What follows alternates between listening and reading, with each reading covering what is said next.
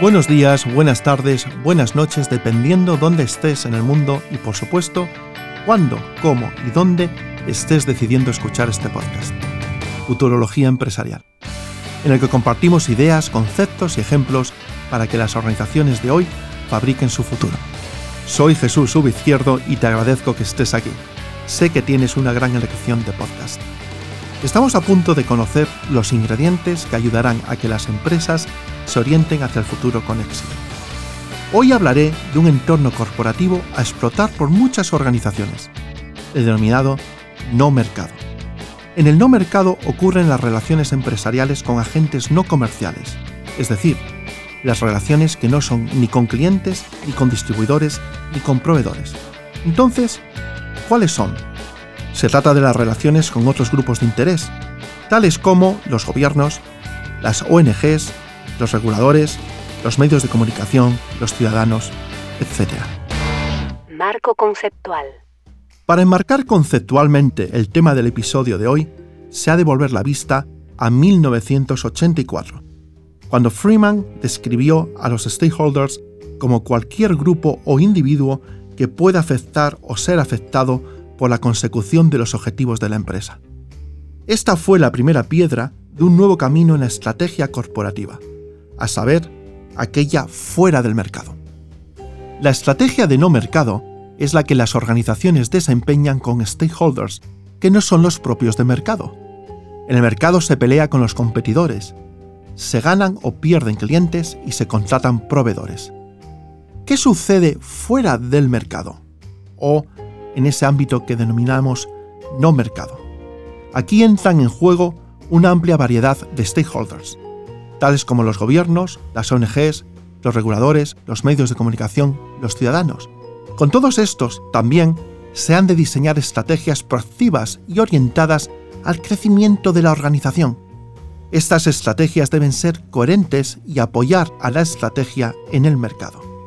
El primer paso para una estrategia de no mercado es un buen diagnóstico que se ha de basar en un mapeo del entorno y en una identificación de la diversidad de actores con los que se relaciona la organización.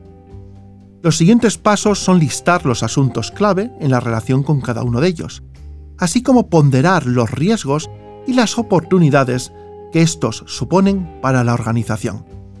A partir de ahí, por supuesto, diseñar, planificar y ejecutar las acciones necesarias. Next Practice. El Next Practice que comparto es Uber, fundada en 2009 por Travis Kalanick y Garrett Camp en San Francisco. Cuenta la leyenda corporativa que la idea surgió una noche vieja, a final de año, cuando los dos hombres pelearon por encontrar un taxi en las abarrotadas calles de París.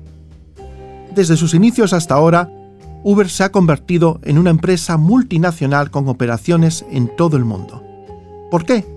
Porque desde una innovación disruptiva ha revolucionado la industria del transporte urbano, ofreciendo un enfoque de transporte y movilidad mucho más conveniente y a demanda a un precio más bajo.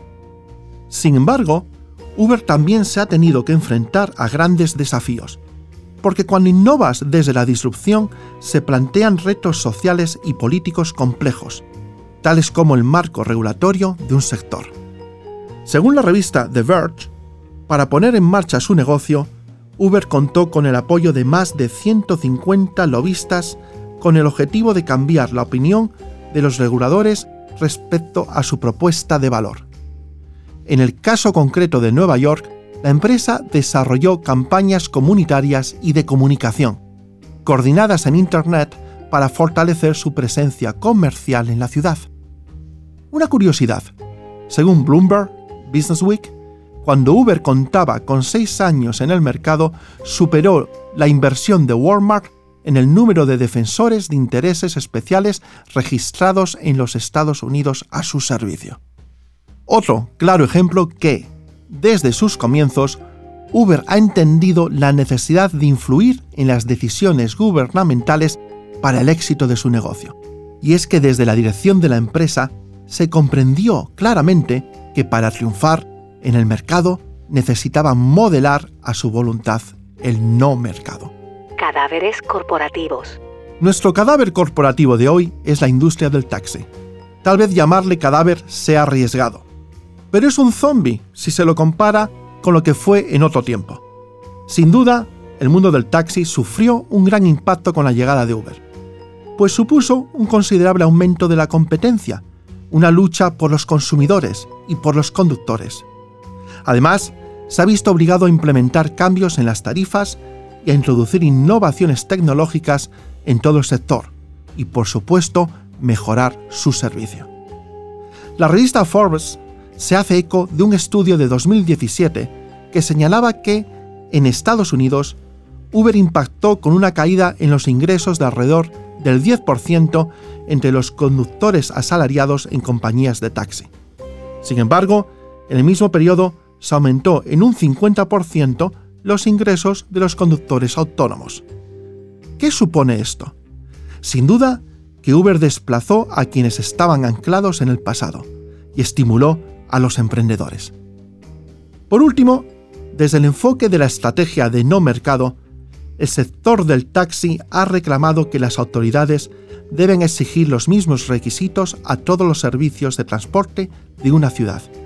Sin embargo, la arena a la que han llevado estas demandas ha sido la calle en forma de manifestaciones, en muchas ocasiones, mientras que Uber sigue desarrollando su estrategia en los despachos. Conclusiones. En este episodio hemos destacado la importancia del entorno de no mercado, porque tiene la capacidad de condicionar, potenciar o limitar el crecimiento de una organización o de una industria. El aprendizaje que recomiendo llevarse es que resulta fundamental vigilarlo, desde múltiples perspectivas, para mitigar riesgos y aprovechar las oportunidades que brinda. Si quieres profundizar en la futurología empresarial, te recuerdo mi web, jesusubizquierdo.com, donde semanalmente comparto ideas disruptivas, tendencias y nuevos marcos conceptuales para las organizaciones del siglo XXI también puedes seguirme en YouTube, LinkedIn y en Instagram, arroba Jesús Te espero en el siguiente episodio para seguir hablando de cómo fabricar el futuro empresarial y de cómo tener éxito en los próximos años.